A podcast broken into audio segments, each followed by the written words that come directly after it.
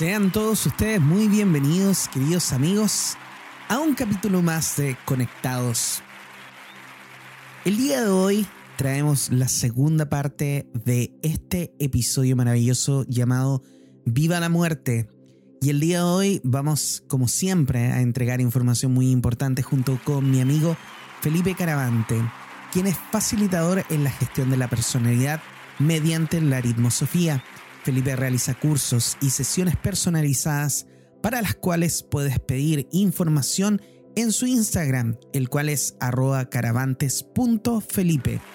Y yo soy Juan Pablo Loaiza, terapeuta holístico, especialista en regresión a vidas pasadas y en tarot terapéutico evolutivo. Mi página web es www.juanpabloloaiza.com. Mi celular más 569 620 81884 y en las redes sociales me puedes encontrar como arroba o Muy bien, queridos amigos, este episodio, episodio número 61, Viva la Muerte, parte 2. Espero que lo disfruten. Y así hay un montón de conocimiento que hoy en día nosotros tenemos acerca de la muerte y que son puras cosas negativas. Son puras cosas negativas. O sea, la gente se despide, ¿por qué? Porque dice que nunca más se va a volver a ver. Y sí, es verdad que quizás no lo va a ver físicamente, pero no es verdad que la gente nunca más se vuelva a ver. De hecho, cuando nosotros trabajamos, Felipe, con estas almas que encontramos desencarnadas y pegadas en los cuerpos de muchas personas, eh, hay un momento donde yo las libero. ¿Ya? ¿Cómo, ¿Cómo trabajo yo eso? Nosotros encontramos, primero que todo, revisamos el cuerpo de la persona. Vamos a un lugar, eh, la persona está en hipnosis a todo esto, va, está en un, en un, em, en un estado alterado de la conciencia, en hipnosis. La persona va, la lleva a un templo, en ese templo esa persona se relaja, empezamos a hacer una limpieza. Y mientras estamos haciendo una limpieza, le digo a la persona que revise todo su cuerpo para que encuentre cualquier energía diferente a la que podría ser de esta persona. Y de repente me dicen, sí, mira, sabes que aquí en mi mano tengo algo que se ve como raro. Ah, mira, ok, perfecto. ¿De qué color es? Y empezamos a trabajar con esa energía. Identificamos el color, si es que podría estar pensando algo, si es que podría estar diciendo algo, y así sucesivamente hasta que conectamos directamente con esa energía. Y en este caso, mi cliente o clienta es el intérprete de esta energía, porque yo le hablo a esa energía y converso con esa energía. Y al final lo que termino haciendo yo es haciendo como una regresión a la vida pasada de esa energía. Y muchas veces cuando conectamos con esa energía yo le pregunto, a ver, energía de la mano derecha de tal persona, que tiene el color tanto, que tiene la sensación tanto. ¿Cuál es tu nombre? Ya, mi nombre es tanto, no sé, por ejemplo, Pedro. Ok, Pedro. Pedro, ¿qué año es este para ti? Esa pregunta es clave, Felipe. Porque generalmente la gente cuando yo les pregunto eso, te dice el año que ellos murieron. No te dice el año donde nosotros estamos. Entonces me dicen, no, este es el año 1984. Entonces, desde ahí yo le digo, ok, sí, Pedro, puede ser que para ti sea el año 1984, pero realmente este es el año 2022. Y saco la cuenta en el celular y le digo, han pasado 38 años desde que tú moriste, desde que tú ya no estás en ese cuerpo. ¿Qué pasó? ¿Te acuerdas de algo? No, no me acuerdo de nada. O sí, mira, me acuerdo de algo. ¿Y por qué te conectaste con mi, cliente? Y ahí nos empieza a decir por qué se conectó con el cliente. Luego vamos a vivir lo que le pasó a él en su vida, vamos a entender qué fue lo que sucedió, por qué él al morir no toma la decisión de avanzar. Y cuando sacamos toda esa información y entendemos también el daño que él produjo al conectarse, en este caso con mi cliente, porque ellos tienen una vibración baja, que era lo que yo te explicaba adelante. Tienen una vibración baja, ellos murieron, eh, tienen pena, tienen rabia, tienen un montón de energías que no son positivas. Y como están vibrando bajo, cuando se conectan contigo, tú cambias tu personalidad. Tú empiezas a vibrar bajo. Empiezas a querer hacer cosas que antes no querías hacer. Por ejemplo, tengo el caso de una clienta que ella quería escribir un libro y me decía, Juan Pablo, yo no sé por qué quiero escribir un libro, si a mí nunca me ha gustado leer, ni siquiera me gusta leer y quiero escribir un libro. Y cuando nosotros nos conectamos, efectivamente encontramos un alma de una persona que había muerto solo en un hospital porque había sido uno de los primeros casos de VIH al parecer que habían habido aquí en Chile solo en un hospital abandonado por la familia, y él lo único que quería escribir era su memoria. Y se murió con esa sensación de que quería escribir su memoria. Entonces cuando se conecta con la energía de mi paciente, mi paciente empieza a sentir esa ganas de escribir ese libro, porque al final lo que ellos sienten al conectarse contigo, efectivamente tú empiezas a sentir lo mismo que ellos.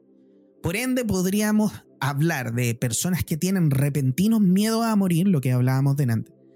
Repentinos miedos a morir, repentinos también ataques de pánico o situaciones que tengan que ver con respecto a temas de muerte. Todo eso podría tener en este caso algún tipo de coincidencia con eso. De hecho, nosotros cuando estamos trabajando en ese momento, yo les digo, mira cómo era la vida de tal persona antes. ¿Y cómo fue después de que te conectaste? Y generalmente ellos dicen, chuta, ella cambió. Y algunas veces no se echan la culpa, no, dicen, oh, no, si es verdad que cambió, cambió y pucha, bajó su energía, ya no era tan feliz como antes. Pero yo no tengo la culpa porque yo no hice eso. A ver, veamos realmente si tú tuviste la culpa. A ver, ¿cuál es la energía que tú tienes? Y ahí los vamos identificando. Y ellos se dan cuenta, esa alma se da cuenta del cambio energético que la persona tuvo. Y ahí es cuando algunas veces incluso, cuando vamos a ir a trabajar esto, yo no les digo necesariamente que lo vamos a ir a trabajar. ¿Por qué no se los digo? Porque muchas veces estas almas podrían hacer cosas para que la persona no tomara esa sesión. Por ejemplo, hoy no es que me salió tal cosa, hoy es que me acordé que tenía que hacer tal cuestión a última hora. Porque saben que efectivamente si yo les digo, no, mira, vamos a ir a trabajar estas cosas que podrías tener pegadas en ti, esas cosas empiezan a moverse y dicen, no, no quiero ir, no quiero ir, no quiero ir. ¿Me entiendes? Entonces, eh, también lo conversábamos hace un rato con, con, Felipe, porque hay personas que de repente, por ejemplo, se empiezan a, empiezan a recibir información importante espiritual y empiezan a sentir un sopor, como ganas de quedarse dormido. Y eso pasa mucho porque o la persona no está en su momento espiritual para poder entender eso, para poder recibir esa información, o por el otro lado podría ser una de estas energías que no le conviene efectivamente que tú tomes esa información. Por ende, lo que hace es tratar de evitar que tú lo hagas. ¿Ya? Entonces, todo esto al final termina siendo una gran confusión, Felipe es una gran confusión porque el alma cuando sale del cuerpo sale muerta de miedo. Y más encima, el momento de salir del cuerpo, yo lo llevo a vivir ese momento porque la persona está sufriendo, por ejemplo, tiene una enfermedad, está sufriendo, está sola, se siente mal, y de repente cuando siente el momento del traspaso, del paso del cuerpo físico al cuerpo energético, es un gran alivio. Y no hay ninguna persona que yo es, que me ha dicho en alguna oportunidad, ¿sabes qué? pasar fue terrible. No, todo lo contrario, todos me dicen, ah, me siento libre, puedo flotar, puedo volar, puedo hacer otras cosas. Ya no me duele mi extremidad, no me duele mi cuerpo. Y eso es algo que pasa en todos los casos. No es algo que, que pasara solamente en un, en un momento. Me acuerdo de una u otra persona que antes de fallecer efectivamente estuvieron en un momento como de mucha crisis, de pánico, muy ansiosa, porque sentían que se venía ese momento, pero en el momento que sucede, viene la tranquilidad. Luego de eso, Felipe, nosotros nos conectamos con una energía maravillosa que nos lleva hacia un lugar. Y cuando llegamos hacia el lugar, nos reencontramos con las almas, que son básicamente parte de nuestro grupo álmico. Vale decir, estas personas que muchas veces, por ejemplo, se conectan con alguien, ¿y por qué te conectaste con mi cliente? Es que me siento tan solo y ella también se sentía sola, entonces hacernos compañía me conecté con ella. Ah, mira qué entretenido.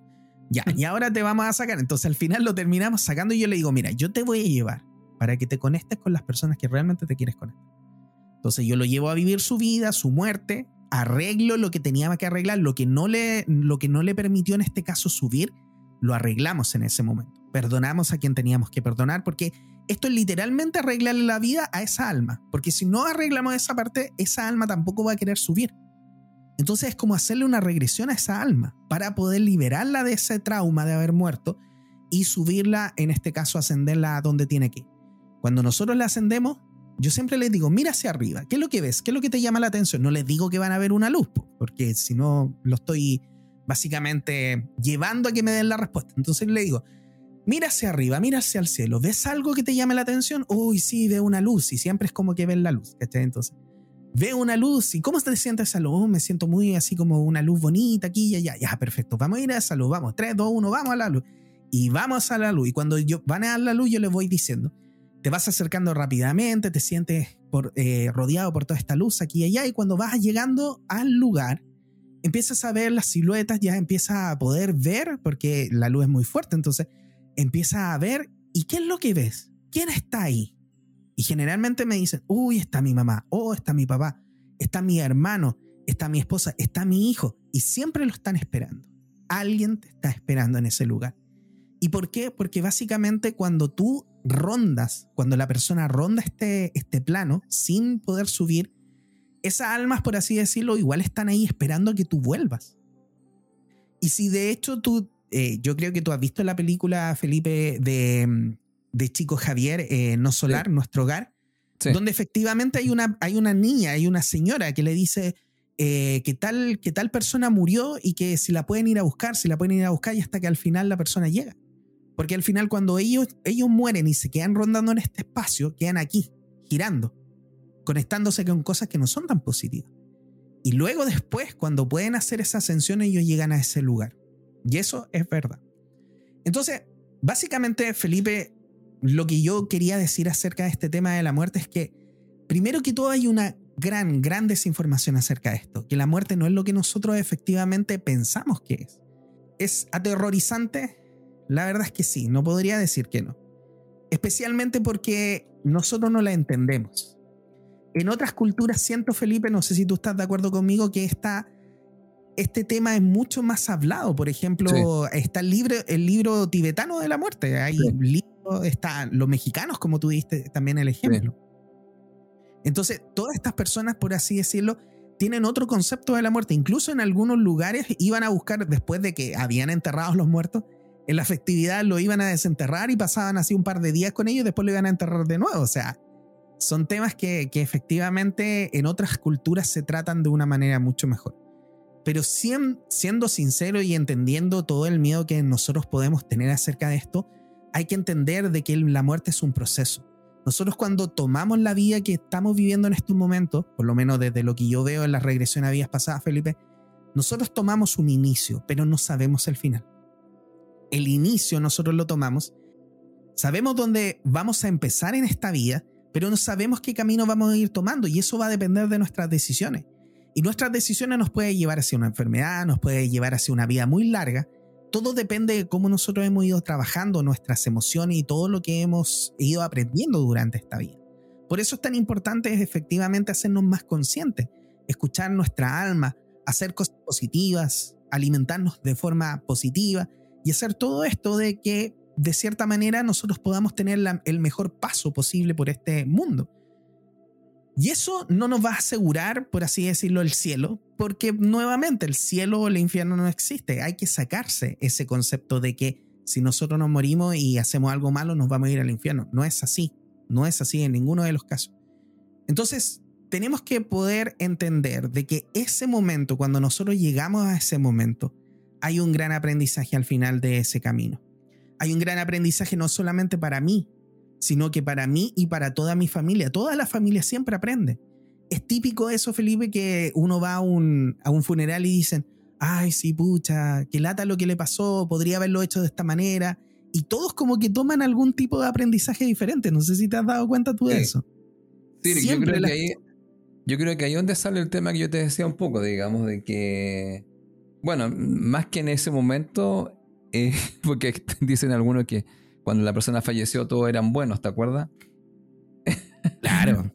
yo, yo acá, digamos, lo, lo, veo un poco desde el tema punto de vista de que qué es lo que la muerte a nosotros nos puede enseñar, o, o, las personas que han trabajado con estos temas de la muerte, qué es lo que ellos han encontrado en el fondo de las personas que, que se dan cuenta, voy a decirlo así, que van a fallecer y que esos últimos momentos que le quedan acá en la Tierra eh, los vivan de otra manera, porque... Eh, y eso sirve para los que estamos acá, en el aspecto de que, como te decía un poco yo, la gente cree que va a vivir por siempre. Entonces, cuando recibe un diagnóstico, que puede ser complejo y, mm. y, digamos, inesperado, que podríamos decir esa es la palabra, como te contaba un poco de la dama esta de Claudia Conserva, una, esta conductora muy querida, eh, que se encuentra con este diagnóstico que siempre ella iba, se hacía una vez al año, se hacía el tema de, revisarse las mamas y le encontraron un cáncer. Entonces, al final salió del programa y todo. Entonces, en ese aspecto, la pregunta hubiera sido, no sé, eh, que ella, si, no sé lo que vaya a pasar con eso, eh, si ella realmente esos momentos que tiene, vaya a, desencarnar o no, amigo, eh, cómo ha llevado su vida. Si ha hecho, porque si no, esos momentos que te quedan pueden ser momentos muy duros, no tanto, tanto por el tema de, que vayas a fallecer, que ya te lo están diciendo, sino que también cómo lo vas a pasar quizás como, ¿cómo se dice la palabra? Eh, castigándote un poco porque hay cosas que no hiciste. totalmente. Siempre, estuviste como, como postergando. Entonces, esos momentos, poner tú en un año que te quede o... Eh, la pregunta es, ¿cómo tú estás tomando en ese momento? Por eso yo decía un poco lo que han descubierto estas personas que que una de las cosas que enseña, digamos, este tema de la muerte y la gente que vaya a fallecer es que nos enseñan a todos en el fondo que, que no hay que esperar mm. para hacer algunas cosas. Porque tú crees que tienes todo el tiempo. Entonces de repente dices tú, no hay que esperar porque tú no sabes cuánto te queda acá. Yo sé que tú pasaste al otro lado, pues yo me quedé acá y está simpático el, cambio porque está, yo estoy acá como en la Tierra y tú ya pasaste para la otra dimensión, que es bueno tener las dos miradas. ¿Qué es lo que sucede allá? Pero yo estoy viendo como la previa. Sí, pues, sí, sí. De todas maneras. porque el tener las dos, porque de repente esos momentos que tú vas a estar acá, no sé si te quedan seis meses, un año, eh, que tú creíste que iba a hacer tantas cosas, que iba a poder viajar, que a lo mejor iba a tener hijos, y sucede que te encontráis que porque hay decisiones que tú tomas y eso existe, digamos, acá el libre eh, albedrío, donde yo voy a tener, tengo un plan, pero dentro de ese plan yo puedo tomar decisiones. O sea, yo tengo unas cartas. Yo lo puedo ir modificando. Ahí está mi, destino, pero esas cartas, como yo las juegue, esas cartas, va a ser el juego. Entonces, de repente la gente se da cuenta que, que piensa que hay por siempre y hay cosas que las aplaza y hay cosas que en el fondo ya no tiene tiempo. Y eso también lo hace vivir su último momento no muy agradable. Porque hay gente que dice, y hay gente que te dice, ¿ah? mira, yo me acuerdo de un, caso que es Felipe Camiroaga. En una última entrevista, a Felipe le pregunta y él dice que él había hecho, había logrado todas sus cosas que él quería hacer. Entonces me llamó la atención cuando él dijo eso, porque como que él ya estaba, se entiende un poco, bueno, ok, mira, yo logré mis cosas, no sé si era, creo que lo último era el Festival de Viñas, sus cosas, había pasado por todas esas cosas en su camino. Entonces, a lo mejor él cuando se retira, aunque él se va de una forma muy distinta, no es este caso que estamos hablando, se retira quizá de una forma más en paz. No lo, bueno, no, no, no puedo asegurar tampoco eso, pero sí como que ya tenía varias cosas que había él como experimentado. El tema es cuando la persona se queda acá y dice, chuta, ¿y cuántas cosas que no hice porque creí que tenía todo el tiempo? Claro, es que eso es un tema súper importante que al final no, hay que dejar pasar el tiempo, no hay que dejar pasar el tiempo ni para pedir perdón, ni para las gracias, ni para hacer las cosas que uno quiere. Porque básicamente independiente de que tú vayas a morir o no vayas a morir mañana, lo importante es cómo tú estás viviendo tu vida, si es que realmente tú estás tomando los aprendizajes de esta vida. Y los aprendizajes de esta vida vienen todos los días, vienen con cada cosa que a ti te sucede alrededor. Y eso para mí es súper importante. Y eso es lo que generalmente también cuando trabajamos este tipo de temas, yo le digo a las personas, no te preocupes cuándo va a ser, preocúpate de cómo vas a vivir tu vida hoy día, cómo lo, qué es lo que vas a hacer con ella. Si es que te vas a hacer, sentir bien a ti, si es que te vas a hacer sentir feliz, si es que las decisiones que tú estás tomando van acorde con tu amor propio, van acorde con lo que tú quieres vivir en tu vida, si es que tú te estás haciendo caso, si es que no estás haciendo las cosas por compromiso. Hay un montón de cosas que al final la gente y las personas, y me incluyo en algún momento, lo hicimos por compromiso pero cuando dejas de hacer esas cosas por compromiso y las empiezas a hacer por amor a ti y empiezas a hacer el día a día agradable para ti desde lo que conversábamos delante, Felipe, o sea, nosotros hoy en día vivimos en otra en otra en otro universo, como decíamos con Felipe, porque tenemos unos horarios completamente diferentes. Nosotros podemos, yo me puedo dar un día eh, libre en cualquier momento y puedo salir a pasear por la playa con mi hijo y tomarme un helado a las 3 de la tarde el día que a mí, que yo quiera, literalmente. Pero porque nosotros hicimos esos cambios. Algunas veces las personas me miran y me dicen, no, pero es que usted vive dentro de una burbuja, usted no, no, no está conectado con la realidad. O sea, perdóneme, no estoy conectado con su realidad, no, es, no quiere decir que no esté conectado con una realidad. Es mi realidad la que yo creé y la que hicimos diferente pero eso también tiene que ver desde el punto de vista de qué es lo que queremos hacer. Yo en algún momento, Felipe, me quise dedicar a esto y lo quería hacer, pero siempre tenía miedo de qué iba a pasar, de cómo me iba a sostener, cómo iba a sostener una familia. Y en el momento que me di cuenta que al final en cualquier momento se me podía escapar la vida y al final no lo iba a lograr hacer. Y ahí fue donde empecé también a tomar decisiones que me llevaron hoy día a estar aquí y a hacer lo que amo y lo que me gusta y estar mucho más feliz. Y al final lo único que me lo impedía, Felipe, era el miedo. Y ese miedo que muchas veces eh, la gente allá afuera eh, trata de manipularte a través del miedo. La, la, religión te trata de manipular a través del miedo, la política te trata de manipular a través del miedo. Y todas esas cosas que entran en ti y que son de miedo, lo único que hacen es alejarte, alejarte de tu propósito, alejarte de tu camino, alejarte de lo que tienes que hacer, alejarte de hacer las cosas que a ti te van a hacer feliz. Claro. Oye, bueno, yo estaba mirando el tiempo. Hablando del tiempo. Está, apasionante este, este capítulo. Mira, para ir cerrando un poco, eh, quería, quería comentar, eh, bueno, yo en el fondo lo que planteaba en el fondo era cómo el tema de la muerte, el, el, que las personas están más, más, eh, más conscientes de su mortalidad y, poder darse cuenta que, que, no tienen todo el tiempo de lo que ellos creen, puedan vivir de una forma, ¿cómo se podríamos decir? haciendo más lo que ellos quieren hacer y no aplazando las cosas. Y eso hace que uno pueda, mm, no hay que esperar tanto para vivir, ¿no? o sea, no hay que esperar para ser feliz en el fondo, si lo, si lo decimos de una forma más simple. Porque a veces la gente no tiene claro que no hay tanto tiempo. Y eso creo que la, que la muerte en el fondo nos ayuda a, tomar conciencia un poco más de eso. Por eso, cuando uno lo mira desde ahí, no tanto que me vaya a morir ahora, pero sí el postergar porque crees que tienes todo el tiempo, yo creo que es debes meditar porque porque eso no es así necesariamente. Ahora, eh, como te decía, los últimos minutos, excepto que sea una situación que vaya a ser eh, un poco violenta y, digamos, te vaya así, pero si no es así, hay un montón de gente que no muere de una forma tan violenta. Muere por una enfermedad o muere por algo. Entonces, mira, habría un segundo punto que tiene que ver cómo nos ayudaría a nosotros eh, que es una cosa que yo planteo mucho a mis estudiantes y que lo que han estudiado estas personas que trabajan con la muerte, fíjate, el segundo punto que nos ayuda un poco a, que, a cómo la muerte nos ayuda a ser más pleno, fíjate, tiene que ver con dar la bienvenida a todo. Se le llama así, dar la bienvenida a todo. ¿Y eso qué significa en el fondo? Mira, eh, nosotros eh, la vida en sí, eh, ya tenemos claro, los que vivimos, todos los que nos escucharán tienen claro que la vida no siempre nos da lo que uno quiere. Y eso mucha gente lo debe tener claro, porque ahora la gente puede querer muchas cosas en este momento, pero no las tiene. Entonces, de alguna u otra forma, eh, porque el tema aquí está mucho con el tema de que si tú aceptas o rechazas la vida. ¿Se comprende? Entonces, mm. la vida te da cosas. Entonces, muchas veces nosotros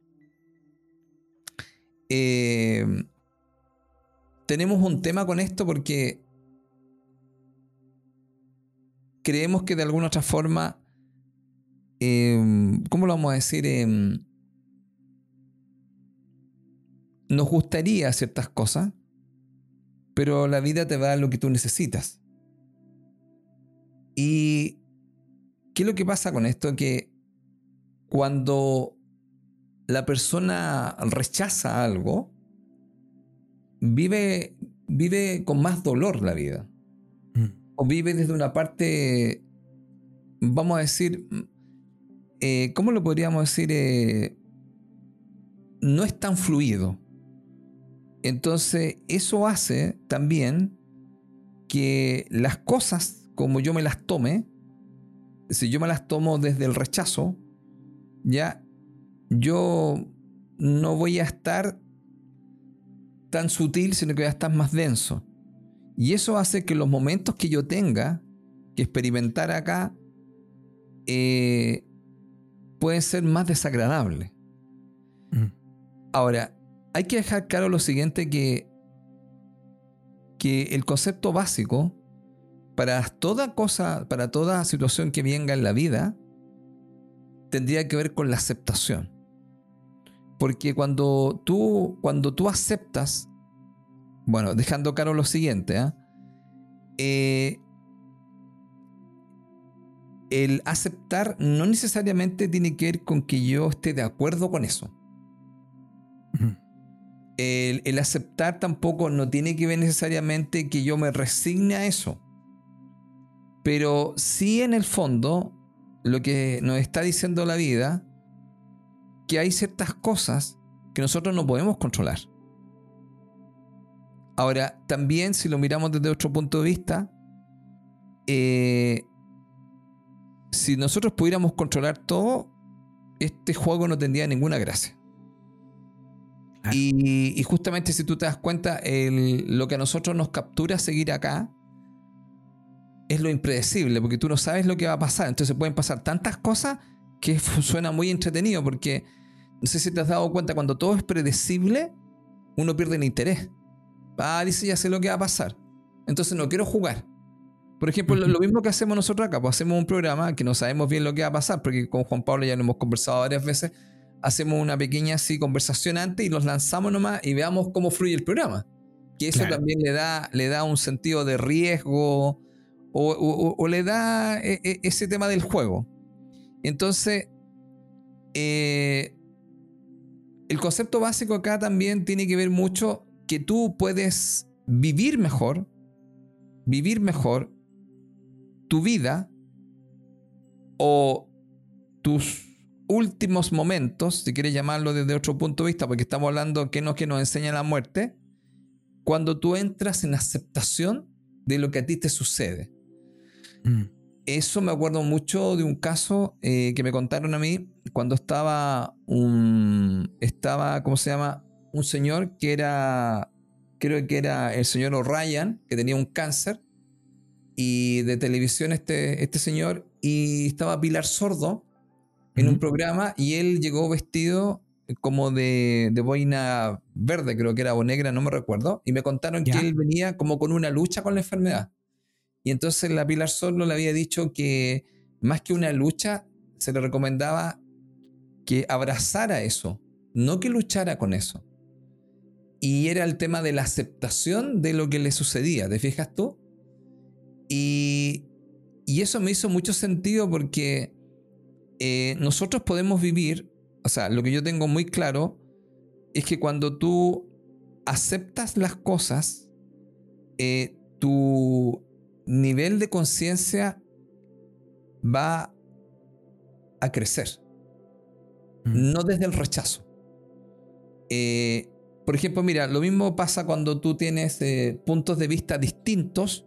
Tú vas a crecer cuando puedes aceptar otro punto de vista. Porque, no sé si se entiende bien la idea, no necesariamente, eh, y sería también una lata, que todos pensáramos igual, porque claro. si yo acepto otro punto de vista, entonces significa que yo me voy a, enriquecer. ¿Por qué? Porque tengo un punto de vista distinto y me amplía todo.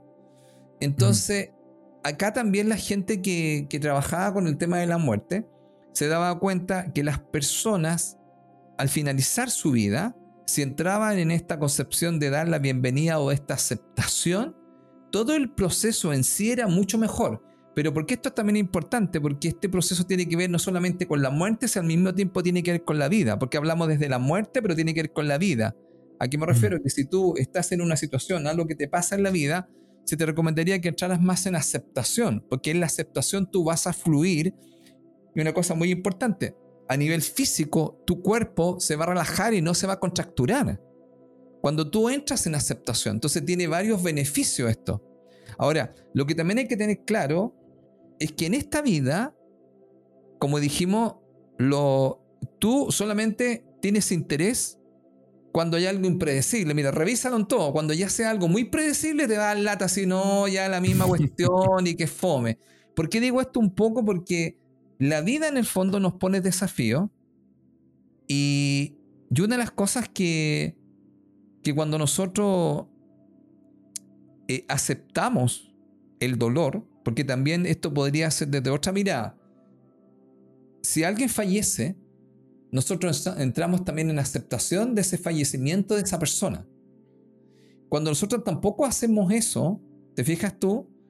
Eh, también entramos nosotros en un rechazo y eso nos va a traer consecuencias a nosotros, que puede ser desde la salud o nos puede traer otros problemas en el fondo que pueden ser desde el trabajo, no puedo trabajar bien porque estoy siempre pensando en esto, ¿te fijas tú?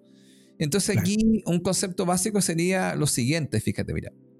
La vida nos va a poner siempre desafíos. Entonces, lo que hay que tener claro es el tema, vamos a decirlo así, yo siempre lo explico en mis clases, el tema del dolor. ¿Y cuál es el tema del dolor?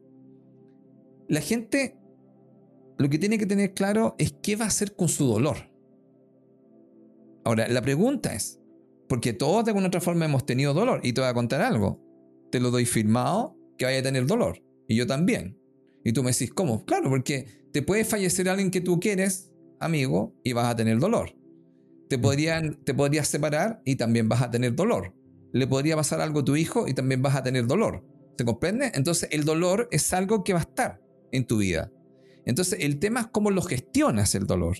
Ahora, ¿cuál es el concepto básico? Que como el dolor va a estar en tu vida, una de las cosas más complejas sería que tú lo rechazaras. Entonces, cuando yo rechazo este dolor, entro en sufrimiento. Entonces, aquí es lo que estamos hablando de cómo yo puedo vivir mejor. Entonces, yo puedo vivir mejor cuando entiendo que la vida va a tener que ver con una parte de dolor, pero no rechazo ese dolor. Entonces, ¿cuál es el concepto básico? Es darle la bienvenida a todo lo que te dan, entendiendo que muchas veces no vas a estar de acuerdo, pero sabes que es necesario. Y eso también la gente lo descubrió. La gente que tiene que ver con el tema con la muerte también descubrió que cuando no rechaza y acepta lo que le toca, digamos, lo que en el fondo, vamos a decirlo mejor, decidió su alma, que a veces uno lo llama así, bueno, lo que le toca, lo que decidió su alma, esta persona va a pasar su últimos momentos viviendo de una forma mejor. Entonces acá también desde la muerte en el fondo nos están diciendo de que nosotros demos la bienvenida a todo lo que se nos da y entendamos que la vida siempre va a tener una parte de dolor y te va a pasar en algún tema. Ahora, ¿cuál sería el concepto básico? Que cuando tú mueras, muere tranquilo. Porque si no, los últimos momentos igual van a ser muy dolorosos. No sé si se entiende, al final tú tomas el control de cómo tú vas a vivir tu última etapa. Entonces, esto también es importante porque si tú miras el primero, si tú en el fondo no has aplazado nada, vas a decir, bueno, estoy contento, hice mayormente todo lo que yo quería. ¿Se entiende? Y segundo, si yo doy la bienvenida a lo que viene y no lo rechazo, entonces voy a vivir mejor este proceso. Y mm. eso tiene que ver tanto con la vida como con la muerte, porque cuando estemos falleciendo eso va a ser la gran pregunta. Antes que te vayas, ¿cómo te sientes? Porque realmente te dicen, oye, tenéis tal cosa, ¿cómo te sientes?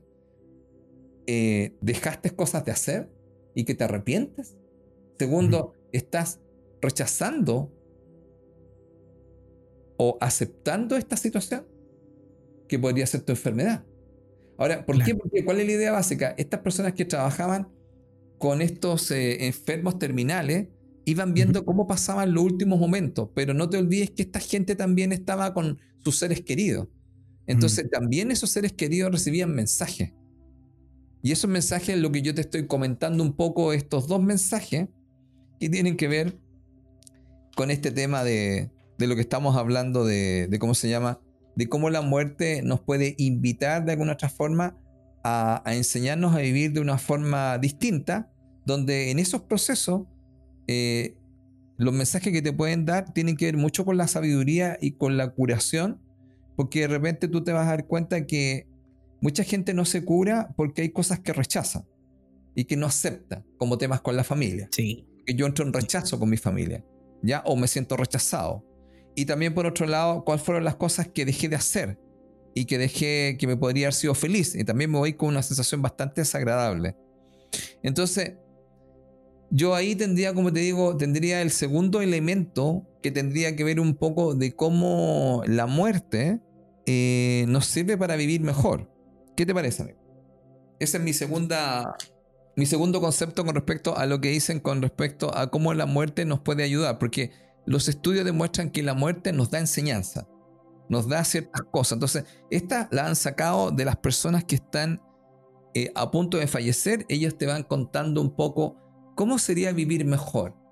Porque lo mm. enseñan tanto, y es para el momento de la persona en sí, como para los que seguimos vivos y que no sabemos cuándo esto se va a producir. Es para, tomando, es para tomarlo en cuenta, digo yo. Claro, claro, totalmente. Mira, la última tiene que ver con este otro principio que se llama cultiva una mente que no sabe. Cultiva una mente que no sabe. Ya, esto también se ha estudiado mucho en el tema de que por qué también la gente sufría tanto y también cómo de alguna otra forma, eh, vamos a decirlo, las personas pueden morir de una forma más tranquila. Bueno, mira, el concepto básico es que la gente que estaba con estos temas de, digamos, de que están cercanos a la muerte, ellos se dieron cuenta que eh, una cosa que es suena a veces muy obvia, pero uno no la ve a veces. ¿eh? Yo la explico en alguno de mis cursos, enseño esto, mira. Nosotros, cuando vemos algún suceso o evento, nosotros hacemos una interpretación. Nosotros no vemos necesariamente la realidad. Nosotros interpretamos bajo nuestras ideas que nosotros tenemos. Entonces va a depender mucho de las ideas que nosotros tengamos, cómo nosotros interpretamos la realidad. Ahora, ¿cuál es el tema de la interpretación, amigo? Es que yo le digo a la gente, una interpretación te va a llevar a una emoción y esa emoción te va a llevar a un comportamiento. Entonces, tú cuando ves a alguien que reacciona, te deberías preguntar, ¿Cuál fue la interpretación que hizo de ese, suceso o de ese evento? Y entonces, cuando alguien reacciona de una forma quizá o una sobrereacción, tú podrías preguntarte cuál es la interpretación, que en el fondo cuál es la idea, cuáles son los paradigmas, cuáles son las creencias que tiene para que esa persona, con esa interpretación, genere una emoción que podría ser la rabia y de ahí reaccionar violentamente. Entonces, cuando eso ocurre, también acá se habla de que nosotros eh, estamos creyendo que nosotros sabemos. Por ejemplo, ponete tú un caso más así. Eh, vemos algo que bajo nuestro concepto es injusto, pero creemos nosotros saber, porque nosotros decimos, no, esto es injusto, y entonces sobre reaccionamos o hacemos algo, sin saber tú que eso era un proceso que se estaba resolviendo en el planeta y que era necesario. Pero desde nuestra concepción, eso era injusto. Entonces aquí fíjate también, una de las cosas importantes también que se explicaba con respecto a esto, tenía que ver mucho, fíjate tú, de cómo tú cultives una mente, que el concepto básico era aprender a observar. ¿Ya? Y no a reaccionar. Entonces el concepto básico es que cuando tú veas algo, seas más neutral. Y muchas veces te podrías preguntar, oye, ¿qué habrá aquí para que esté sucediendo esto? Por ejemplo, yo a mi estudiante les explico en las clases, porque, bueno, cuando nosotros hablamos de número, tú ya lo sabes, Juan Pablo, yo hablo de procesos. ¿Ya? Entonces yo digo, aquí hay un proceso. Por ejemplo, cuando hablamos siempre de acuerdas del número 3, el proceso número 3 tiene que ver en el fondo con la expresión de sí mismo. Y esa expresión de sí mismo tiene que ver, por ejemplo, con el poder expresarte y poder comunicar. Que ahí podríamos decir comunicarte con una persona así. ¿Le puedes decir a tu pareja lo que tú, lo que tú piensas? ¿Te puedes expresar? Que sería un proceso, un número 3. ¿Ah? ¿Dices lo que realmente sientes? Entonces, cuando hablamos sobre, sobre este tema nosotros, eh, yo explico que desde los números, el concepto básico que hay ahora es usar la mente neutral. Y la mente neutral, ¿qué es lo que es? En el fondo es ser un observador. Entonces, cuando nosotros estamos mirando algo, nosotros realmente no sabemos bien la raíz ni el origen de esto. Entonces deberíamos tener mucho cuidado de hacer juicio. Porque si tienes una conciencia un poco más amplia y has trabajado más en esto, tú realmente a veces no sabes lo que está pasando. Entonces, el tener una mente que realmente no sabe en el aspecto que tú observas, ¿ya? Te podría llevar a algo más profundo. A poder ver la realidad tal como es. Entonces, ¿qué pasa? Mira, estas personas que estaban cercanas a la muerte, amigo, empezaban a observar con mayor profundidad. Y entonces al observar con mayor profundidad, amigo, se daban cuenta de un montón de cosas que no habían visto. Y que a lo mejor habían enjuiciado. Pero lo venían a comprender, amigo, al final de esos tiempos. Entonces ahí te llega a ti el mensaje para ti y para todos nosotros, que sería muy bueno cultivar una mente que no sabe, porque a veces tú sufres, mira, supongamos que te muestran algo y tú sufres por eso, pero tú no sabes que hay, hay una resolución karmática y que eso que está sucediendo es necesario. Entonces, no entras en rabia, que es una emoción que una vez conversábamos nosotros, una de las emociones más tóxicas es la rabia, porque en el fondo muchas veces nos podrían manipular para que nosotros siempre estuviéramos rabiosos y estuviéramos molestos con la vida, con la gente, con nuestros vecinos, con quien sea, no encontrando esa paz. Entonces, si tú quieres vivir, mejor y con más paz, se te recomendaría en este punto, fíjate, cultivar una mente que no sabe. ¿Y cuál sería ese concepto, amigo? Una mente que observa. Una mente que no necesariamente está enjuiciando porque no tiene todos los elementos para poder dar un juicio. Por eso acá en Conectados nosotros decimos que damos un punto de vista. Nosotros no tenemos la verdad, nosotros estamos mostrando desde, desde distintos puntos de vista. Ahora, lo simpático de esto es que al juntar todos los puntos de vista, nosotros podríamos tener más acceso a esa verdad, pero para eso tendríamos que observar. Observar y no tanto juzgar.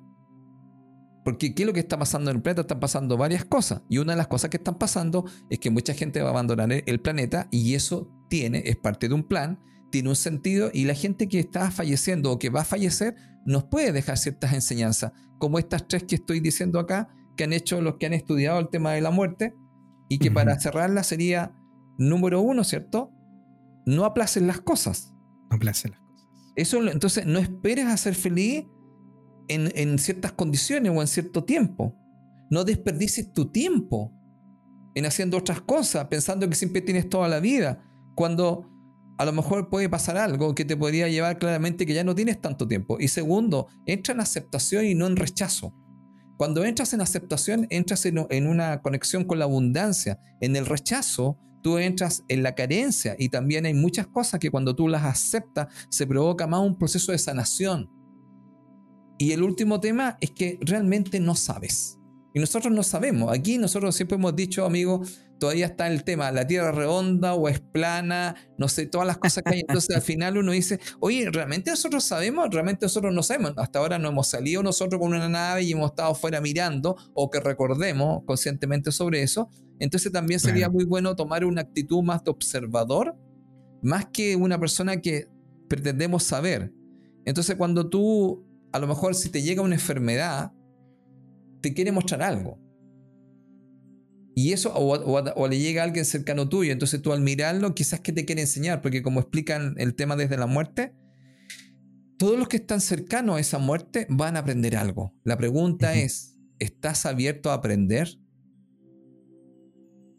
Claro.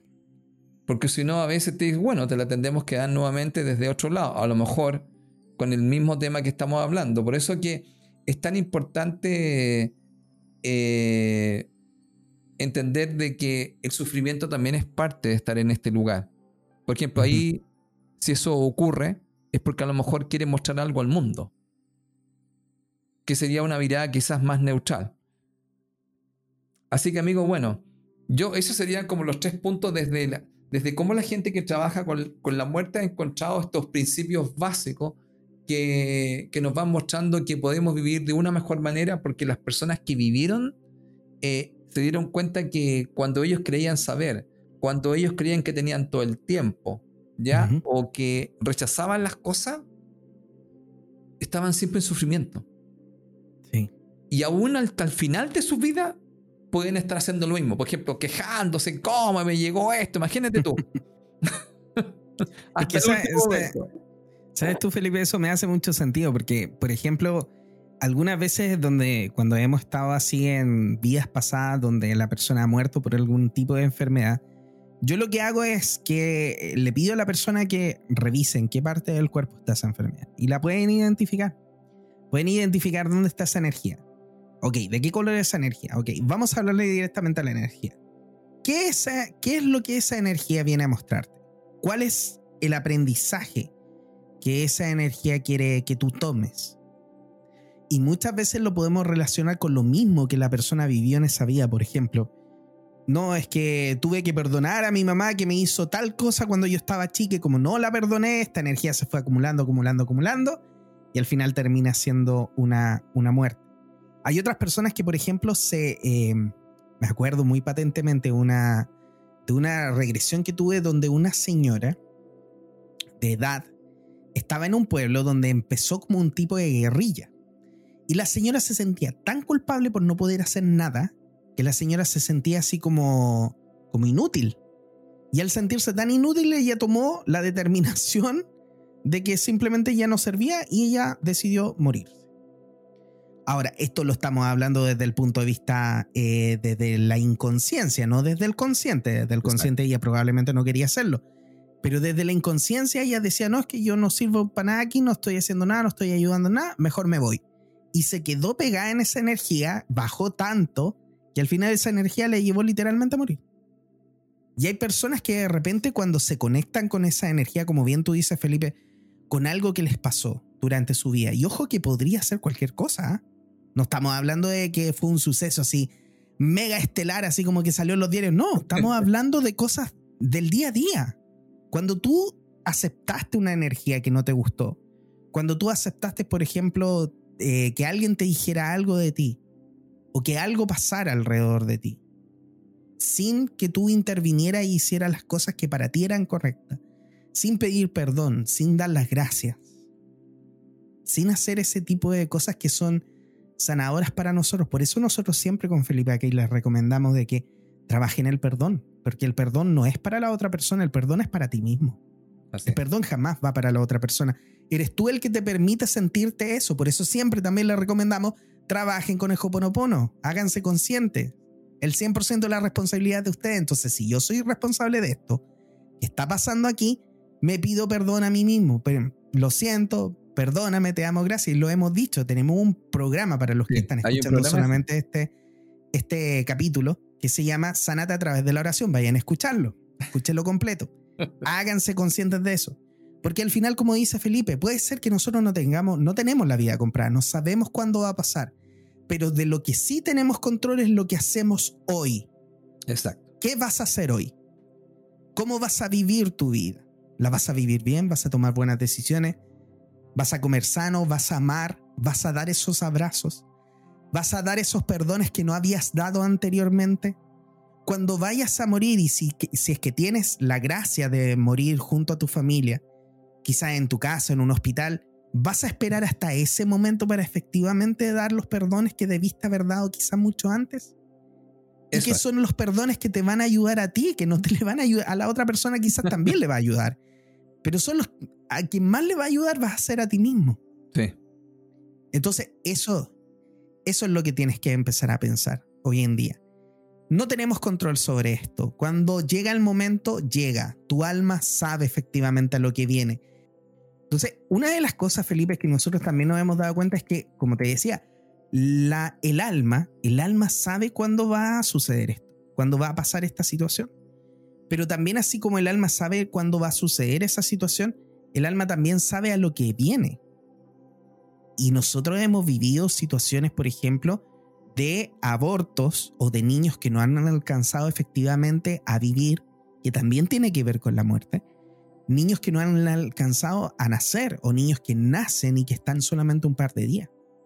De hecho, me acuerdo en una oportunidad un caso donde una niña estaba esperando nacer, estaba antes de que, de que fuera incluso concebida Porque la alma está dispuesta antes, incluso antes de que sea concebida. Ella ya tomó la decisión, está esperando a que cree en ese cuerpo, por así decirlo. Entonces, em, esta persona está esperando y me dice, es que sabes que no puedo ir todavía. ¿Por qué no puedes ir? Porque tiene que ir esta otra alma. Pero esa alma va a ir y va a volver. Y yo le digo, ¿por qué? No, porque no se va a quedar mucho tiempo. Solamente puede ir y va a volver. Y esa alma que fue y volvió fue un hombre en esa familia. Una familia bien machista. Una familia donde, donde calificaban mucho a las personas por su sexo. Y cuando nació este niño hombre, todos estaban felices por el niño hombre. ¡Ah! Cuando el niño se va, todos quedaron muy tristes. Y cuando nace el siguiente niño, ya no fue hombre, fue mujer, que le tocó a mi paciente en ese momento. Y gran parte de su aprendizaje en esta vida fue sobreponerse a eso. A darse la fuerza que ella necesitaba, que no le dio la familia. Cuando la familia dijo, oye, eh, nació, pero no, no, es hombre, es mujer, y era como, oh, ya, otra mujer más. Y no la veían, y no la avalaban, no le daban lo que ella necesitaba. Y esa tuvo que sobreponer sobre todo eso y tuvo que sacar fuerza de adentro y tuvo que construirse ella misma y todo eso fue un aprendizaje gigante, claro. Ella se la sufrió toda la vida, pero por el otro lado, el alma estaba esperando esa oportunidad para poder sacar toda esa energía, toda esa fuerza. Esa alma que vino antes vino a prepararle el camino. Ella vino a decirle, oye ya, yo voy a preparar el camino para que quede embarrar la familia, para que cuando tú nazcas sea lo más terrible que pudiste, que pudiste haber tomado la decisión, el hecho de haber decidido nacer en esta familia, justamente después de más encima que murió el, primer hijo o el primer eh, nieto varón. Oye, Entonces, me hace, disculpa, me hace mucho sentido con un caso que yo conozco que estás diciendo, lo estás, eh, lo estás diciendo acá, no lo puedo decir eh, ahora en, en el programa, pero es alguien muy conocido que yo creo que es algo similar a lo que tú estás contando ahora. Y que la persona ha tenido que sobreponerse, como tú dices, a la situación de, la muerte de, ¿cómo se dices tú? De su en este caso, de su hermano, esta persona. Me, hace, mucho sentido, ¿ah? me hace mucho sentido lo que tú estás contando esto. Sí, y esa, y esa alma, y estamos hablando no solamente de los bebés que no llegan a nacer, sino que incluso de los abortos de los abortos nosotros hemos tenido situaciones donde efectivamente el alma llega y está ahí esperando a que pase esa situación. Pero el alma toma la decisión de venir igual a ese momento porque le está ayudando en un camino de aprendizaje a esa mamá, a ese papá o a la familia que sea. Muchas veces las mujeres pasan esto solas. Y eso es un gran aprendizaje para ella. Poder hablar de eso, poder abrirse, poder conversar con quienes son también su familia. En el caso de lo que yo he trabajado, me he dado cuenta mucho de lo, de lo fuerte que es para ella y de lo fuerte que son ellas al vivir una situación así sin contarle a nadie por el tabú grande y gigante que existe también a través de esto. Entonces muchas mujeres terminan llevando pesos, eh, cruces durante años y años y años. Y no me parece raro, Felipe, dentro de lo mismo que estamos hablando, que estas mismas mujeres después, años después, terminen generando cáncer de mama. Claro. Y más encima cáncer de mama en el lado izquierdo, que tiene que ver efectivamente con ser mamá. Sí. Entonces, toda esa culpa que generan en ese momento por lo que hicieron, al no tener el aprendizaje correcto, al no entender de que efectivamente esa alma viene a apoyarlas a que ellas puedan efectivamente liberarse de esa culpa, a trabajar su culpa, a trabajar su soledad, a trabajar un montón de cosas que pueden trabajar desde eso, a trabajar la aceptación, como dijiste tú en algún momento, Felipe. Trabajar lo que efectivamente la vida les mandó. Todo eso, si no lo logran aceptar, al final esa mujer podría llegar a terminar generando algún tipo de enfermedad. No solamente la mujer, los hombres también. Me hace mucho sentido lo que tú dices.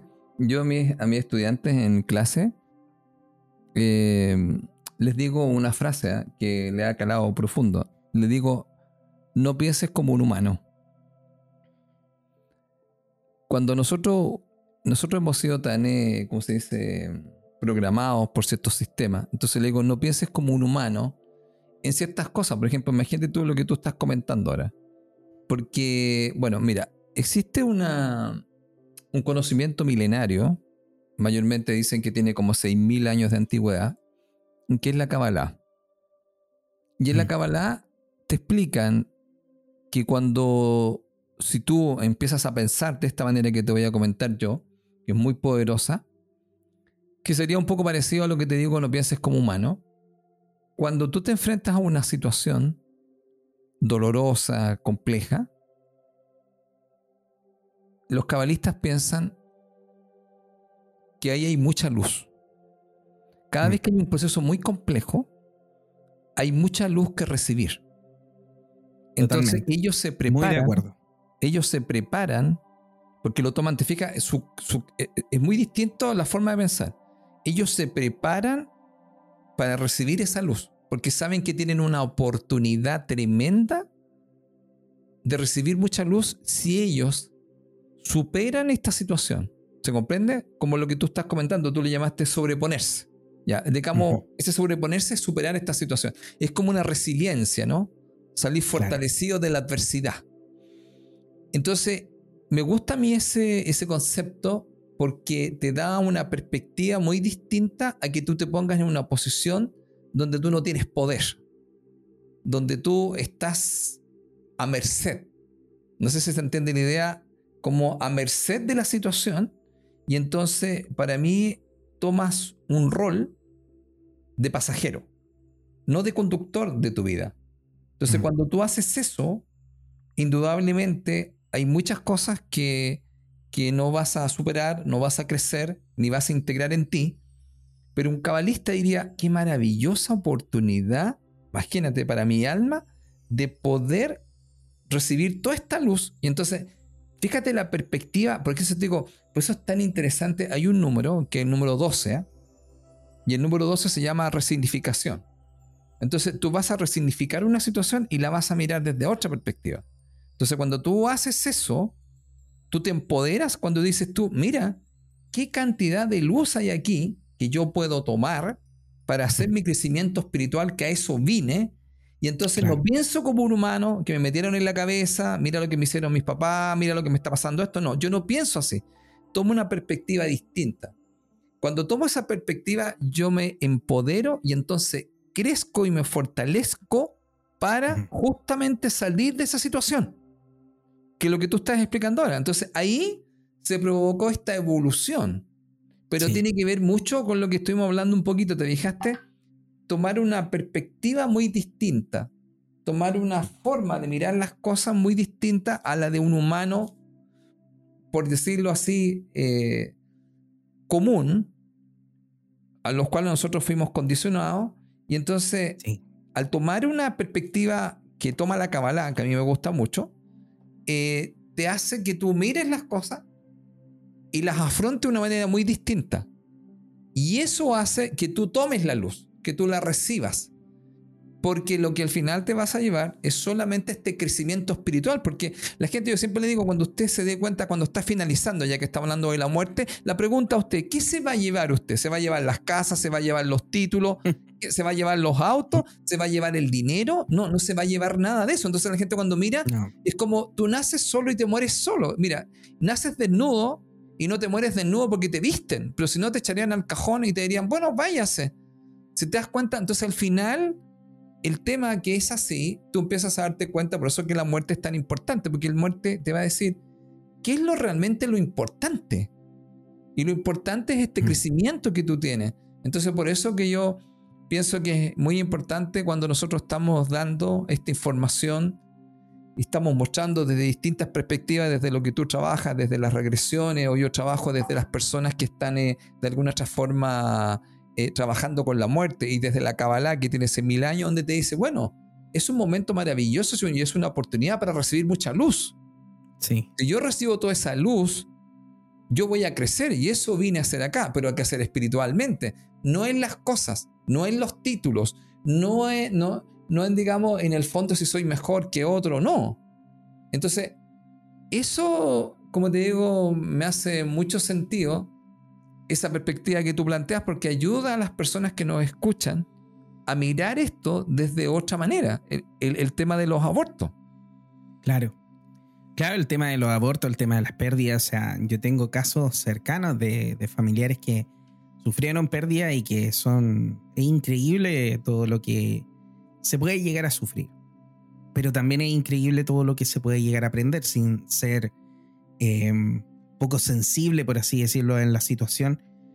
Eh, tratando de entenderlo desde un punto de vista espiritual, entendemos que efectivamente esa alma está ahí y se está sacrificando para poder permitirte a ti hacer ese aprendizaje.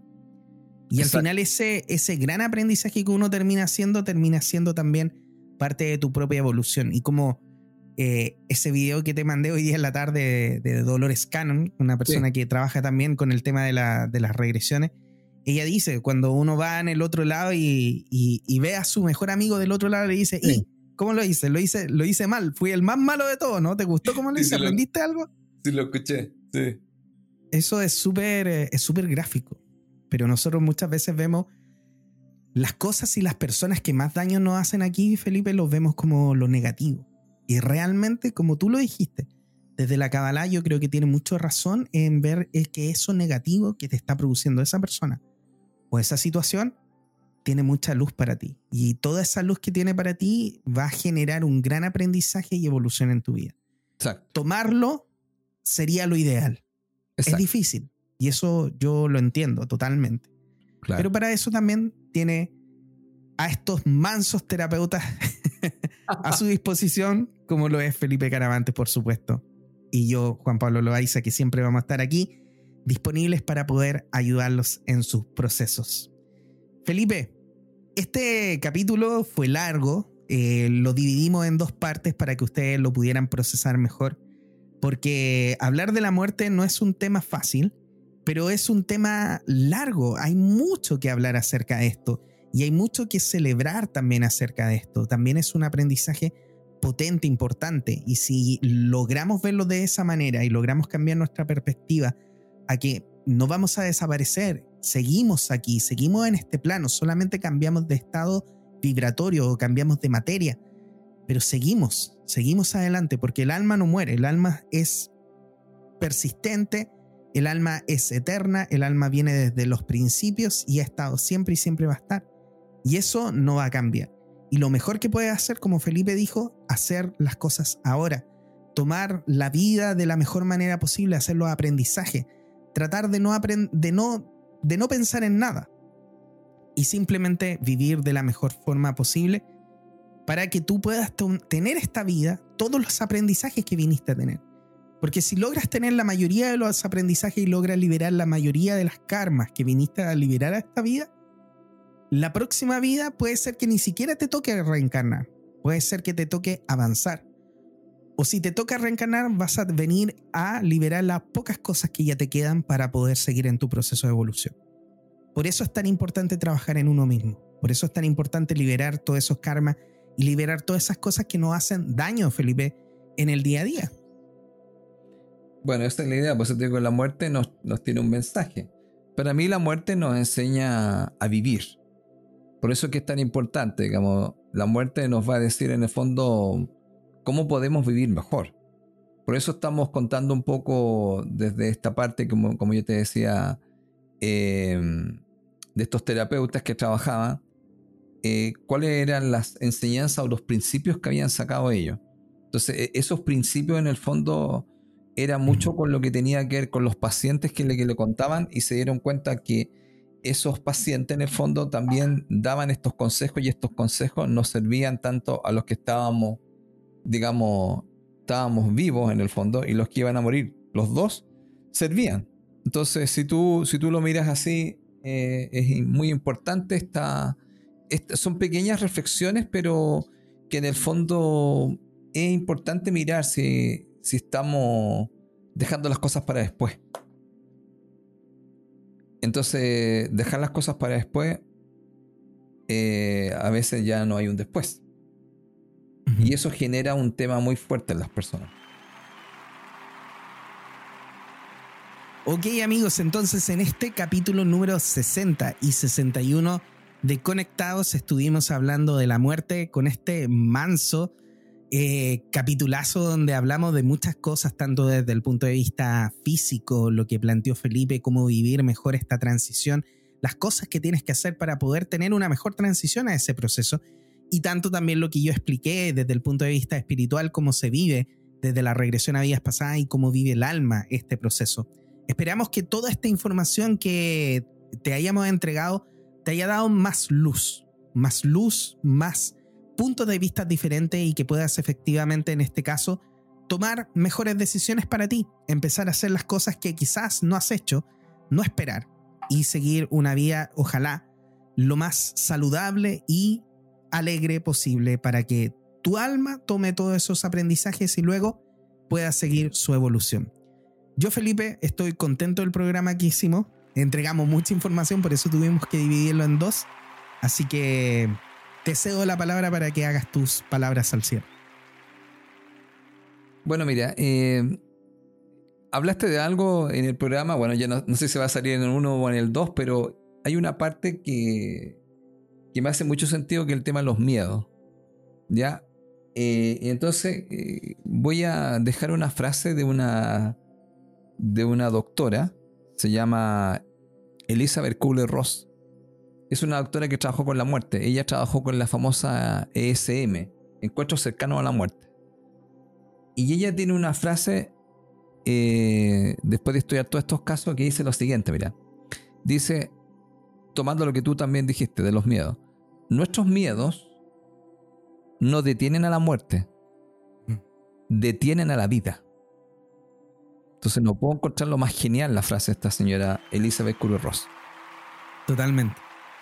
Totalmente, Felipe. Yo creo que es la frase, el bronce que, que pudiste haber dado para este cierre de este capítulo maravilloso, Viva la muerte, parte 1 y parte 2, que queremos entregarle con mucho amor. Estamos aquí con Felipe siempre dispuestos a entregarle toda esta información para que ustedes puedan hacer cambios en su vida. Tomen los consejos de Felipe. Felipe, eh, con sus consejos me ha cambiado la vida en muchos aspectos y yo les puedo decir que él tiene mucha sabiduría para ayudarles también en sus propios procesos. Así que hagan los cambios ahora, tomen en cuenta las palabras que les decimos.